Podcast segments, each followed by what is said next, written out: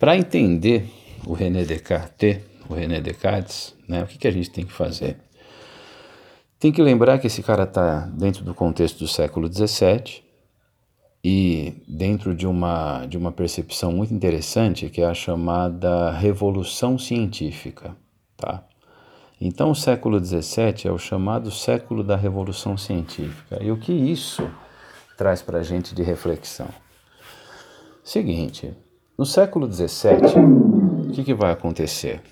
Esse barulho é porque eu desliguei aqui a minha caixa de som, aqui, o meu, meu JBL. Vou fazer aqui um merchandising aqui, JBL me patrocina.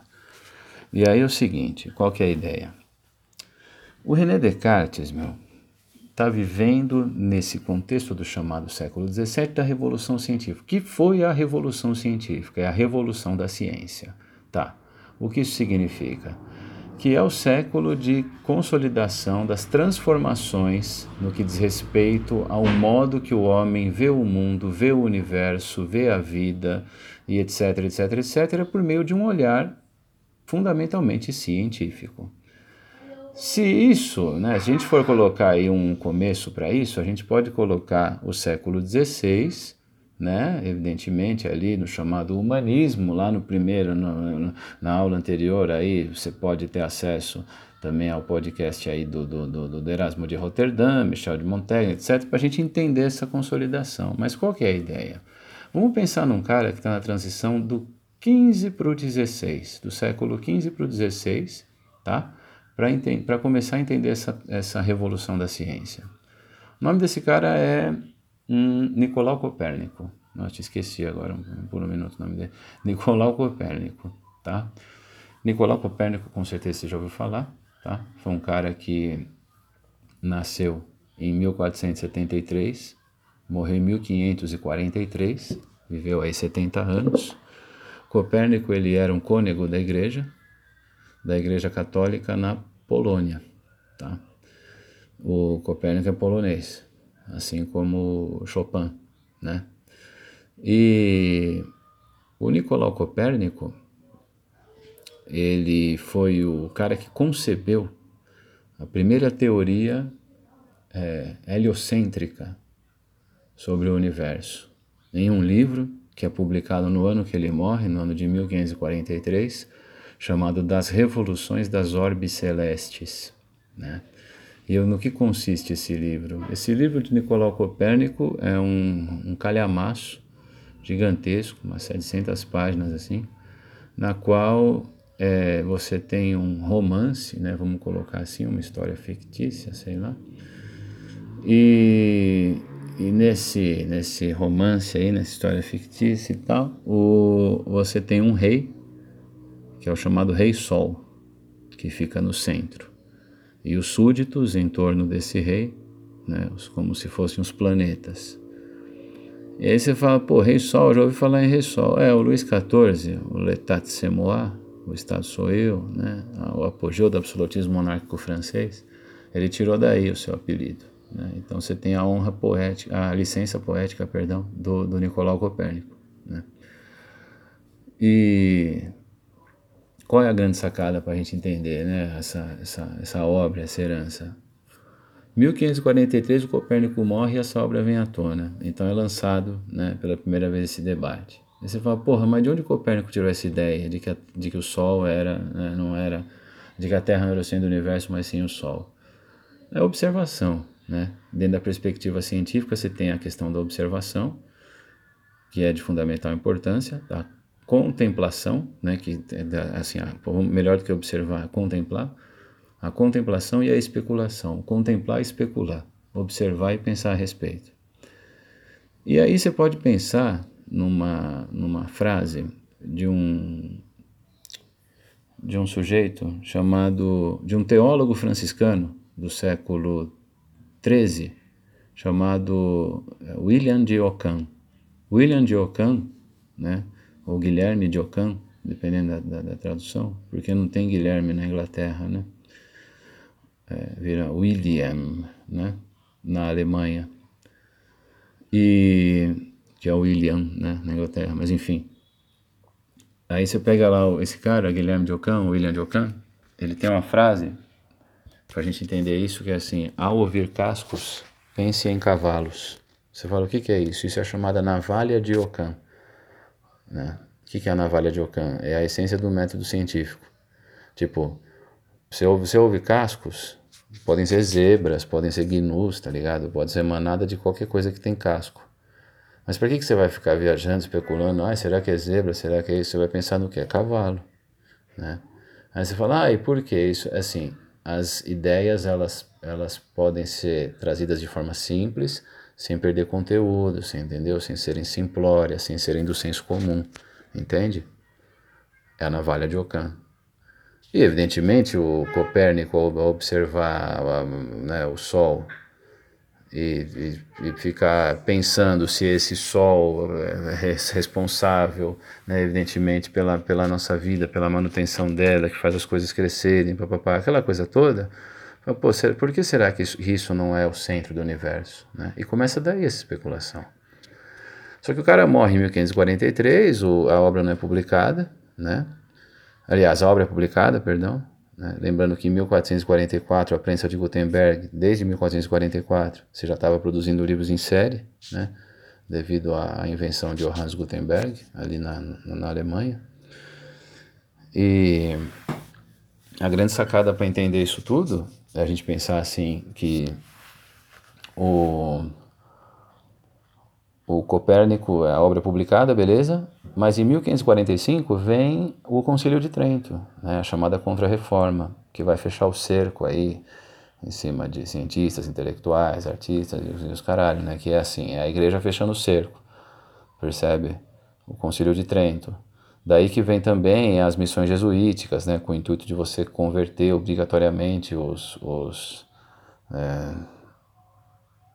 os, os povos gentios em, em, cristãos, né? aquela coisa toda, né? aquela violência né? cultural, que vai ser criticada pelo Michel de Montaigne, como nós dissemos ali antes, né? no outro podcast, aliás. Filosofia Moderna, parte 1, né? A gente colocou assim. Mas aí qual é a ideia, né, meu? Você tem essa, essa, isso, isso tudo, e nesse contexto, também vão, vão ter outros pensadores na Revolução Científica que são de fundamental importância, como por exemplo Giordano Bruno, né, que é um cara que vai ser morto em 1600 no mercado de flores de Roma, vai ser queimado vivo, tá? Porque escreve uma obra chamada Do Universo Infinito e Seus Mundos, e nessa obra ele fala que o universo é infinito, porra, olha que sensacional e ele especula sobre a existência de vida extraterrestre. Então, um filósofo no século XVI, né, falando sobre vida extraterrestre, né, falando sobre é, universo infinito, e esse cara vai ser morto na, na, na, pela Santa Inquisição, vai arder em chamas na, fogueira né, no mercado de flores de Roma. Tamanho é o ódio que os, que, que os reacionários tinham desse homem, que depois vão pegar o esqueleto dele carbonizado e reduzir a pó, né, com marretadas, né, as cinzas, para não sobrar absolutamente nada desse sujeito. Giordano Bruno, ele vai se fundir ao cosmos, né, e tornar-se uma estrela. Isso é lindamente narrado naquela série Cosmos. O primeiro episódio da primeira temporada de Cosmos fala bastante de Giordano Bruno. Giordano Bruno, né, fabuloso. Viveu pouco também, nasceu em 1564, morreu em 1600, né? foi morto, aliás, em 1600. E aí você tem o Copérnico, você tem o Giordano Bruno e você tem um cara chamado Galileu, que também é espetacular, né? Nascido em 1564, morreu em 1642, morreu 42 anos depois de Giordano Bruno, né? Também perseguido pela, pela Inquisição, pelo Tribunal do Santo Ofício. Galileu, ele é o pai da física moderna, cara. Por quê? É ele que introduz a linguagem matemática na física. Então, qual é a importância de Galileu para que a gente né, compreenda é, a revolução científica? É o seguinte, ó, Galileu Galilei ele foi o primeiro a ter um embate com a chamada teoria aristotélica que havia até então. Ele desprezava os colegas que ainda ensinavam baseados nas teorias de Aristóteles, né? Porque as teorias de Aristóteles elas diziam o quê? que os objetos eles moviam-se e ficavam imóveis não devido a, a, a, a, não devido a digamos a uma relação de causa e efeito etc etc né é para seguir a lógica ordenadora do cosmos. Então os objetos caíam porque ansiavam estar unidos à Terra, porque esse era o seu lugar dentro do cosmos e tal, né? Para o Galileu, os objetos moviam-se não por desejo, percebe? Mas devido a profundas leis matemáticas, né? Então ele é o cara que começou a estudar os corpos em queda e a definir as leis básicas de movimento. A ideia de que velocidade determinada pelo tempo pela aceleração, por exemplo, vem de Galileu, né? Pela primeira vez na história quando ele coloca é, é, a dimensão conceitual de introdução da linguagem matemática na física.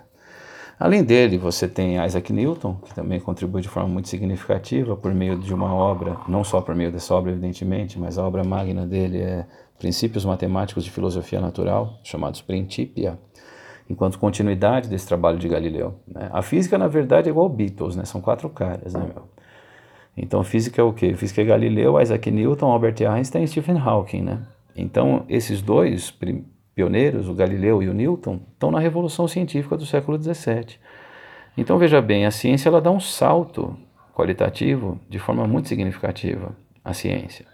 Só que a filosofia ela ainda estava pautada naquela perspectiva escolástica, né? O que é a perspectiva escolástica? A filosofia medieval, pautada no argumento de autoridade, teologia. Primeiro eu creio para que depois eu possa entender. Verdades inabaláveis, percebe? Então a ruptura intelectual com a doutrina escolástica vem com a figura de René Descartes. Né? E por quê?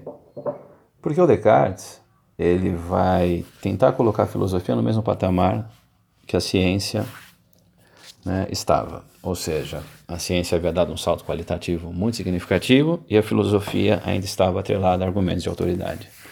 Então, o que, que René Descartes vai fazer? Vamos pegar toda a filosofia e extrair dela absolutamente tudo que a gente tem até então. Se você tirar tudo, absolutamente tudo, sobra o quê?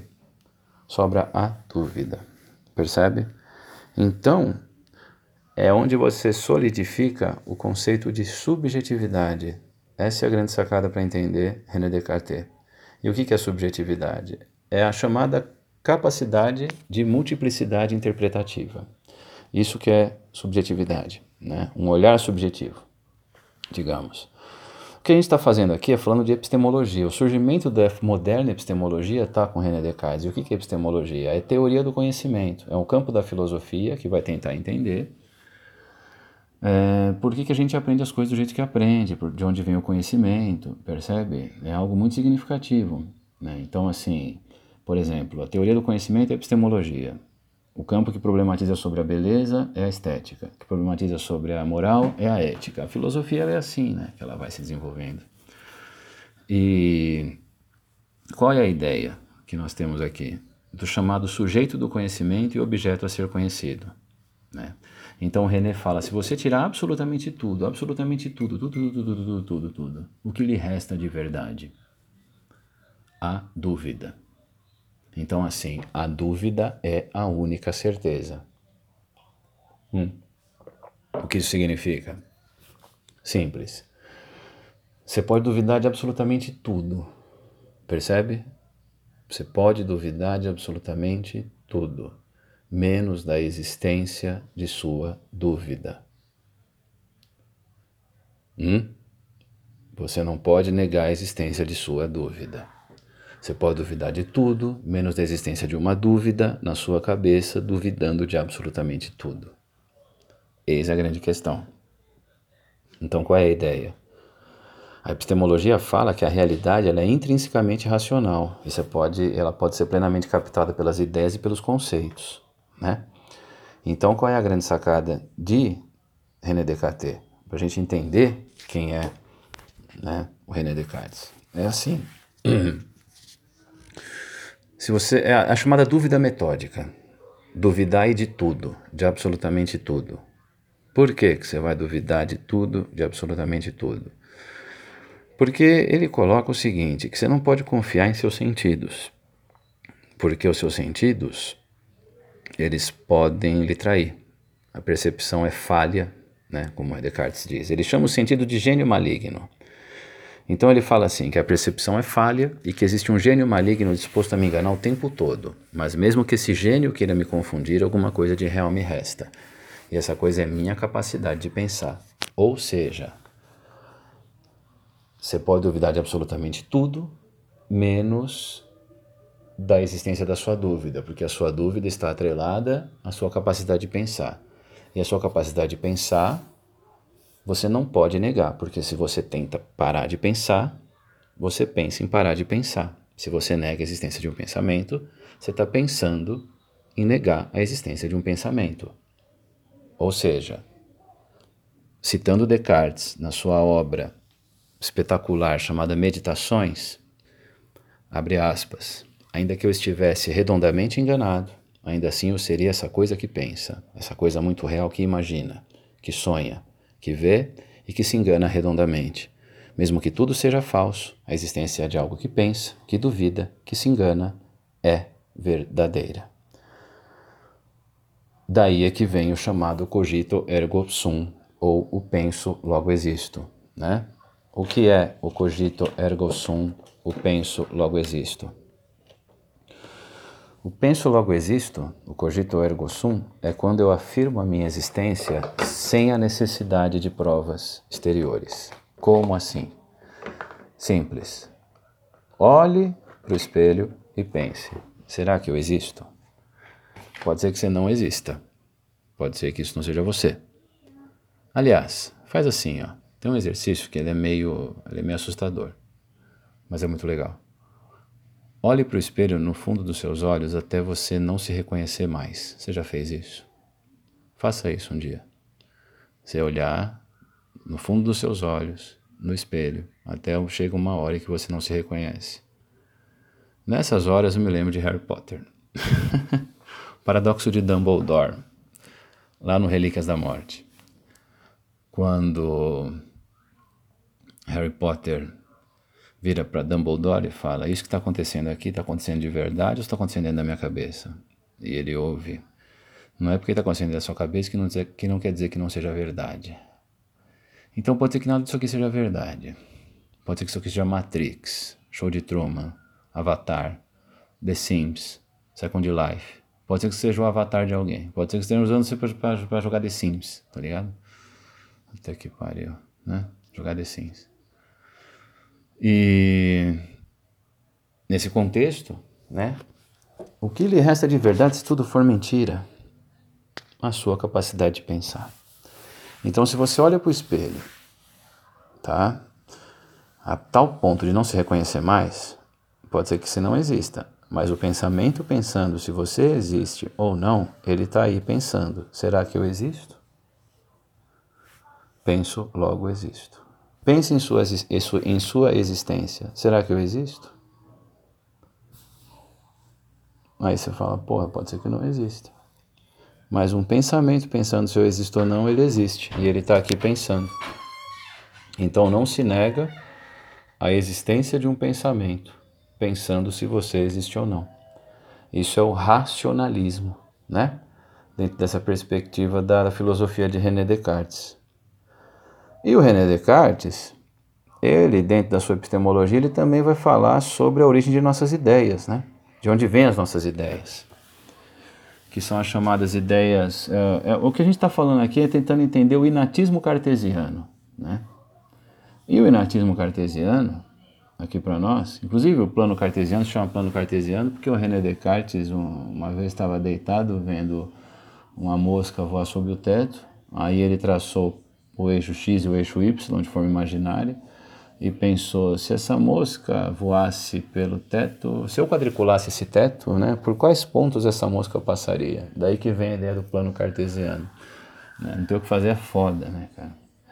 Mas enfim, o inatismo cartesiano. O primeiro pilar são chamadas ideias adventistas, são as, são as ideias vindas de fora, né? Que elas se originam pelas sensações, percepções, etc., pelos sentidos, mas elas podem ser enganosas ou falsas, né? Elas podem te enganar. Por exemplo, você teve agora uma percepção de uma sirene que passou aqui. Você fala, pô, o que aconteceu? Será que tá... eu estou em GTA? Né? Eu falo assim, não, foi o guardinha que passou aqui, percebe? Né? Então, assim, ó, é uma ideia vinda de fora.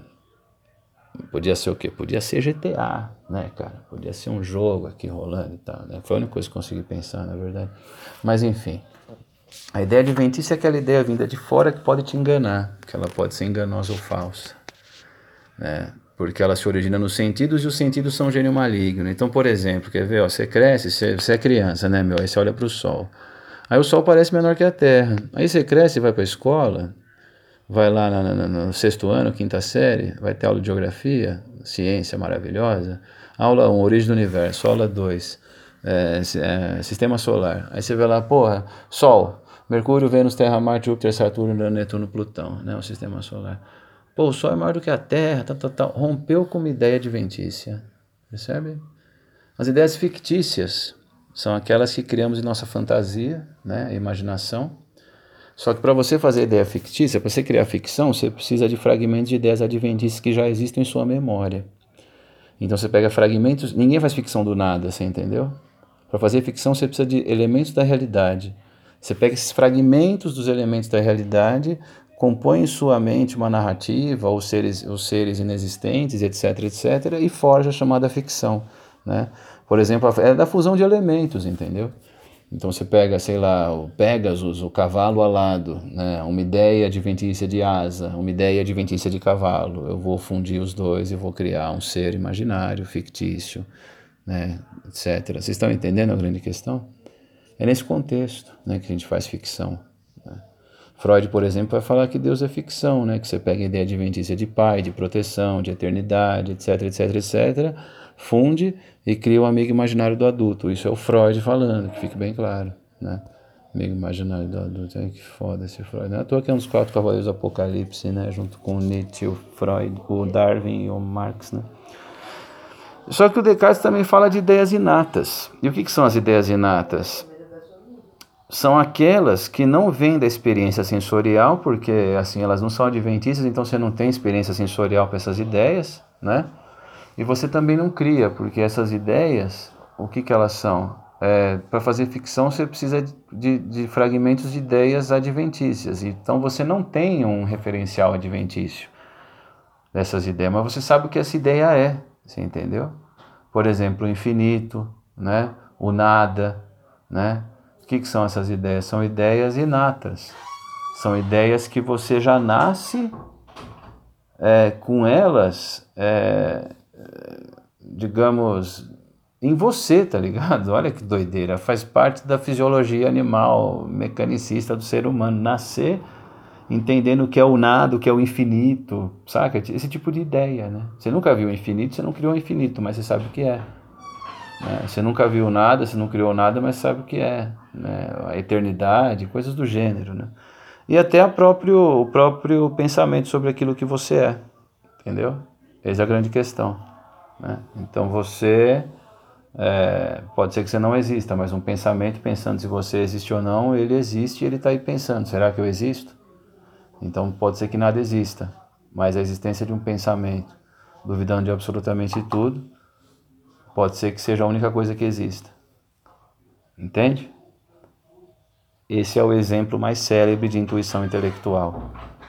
Penso, logo existo. Ou, em latim, para ficar mais chique, né? Cogito ergo sum. Beleza? Então, agradeço pela paciência de vocês mais uma vez. Lhes desejo bons estudos, certo?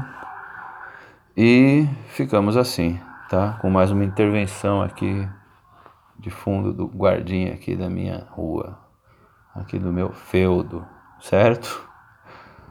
Queridos, um beijão, bons estudos para todo mundo, valeu.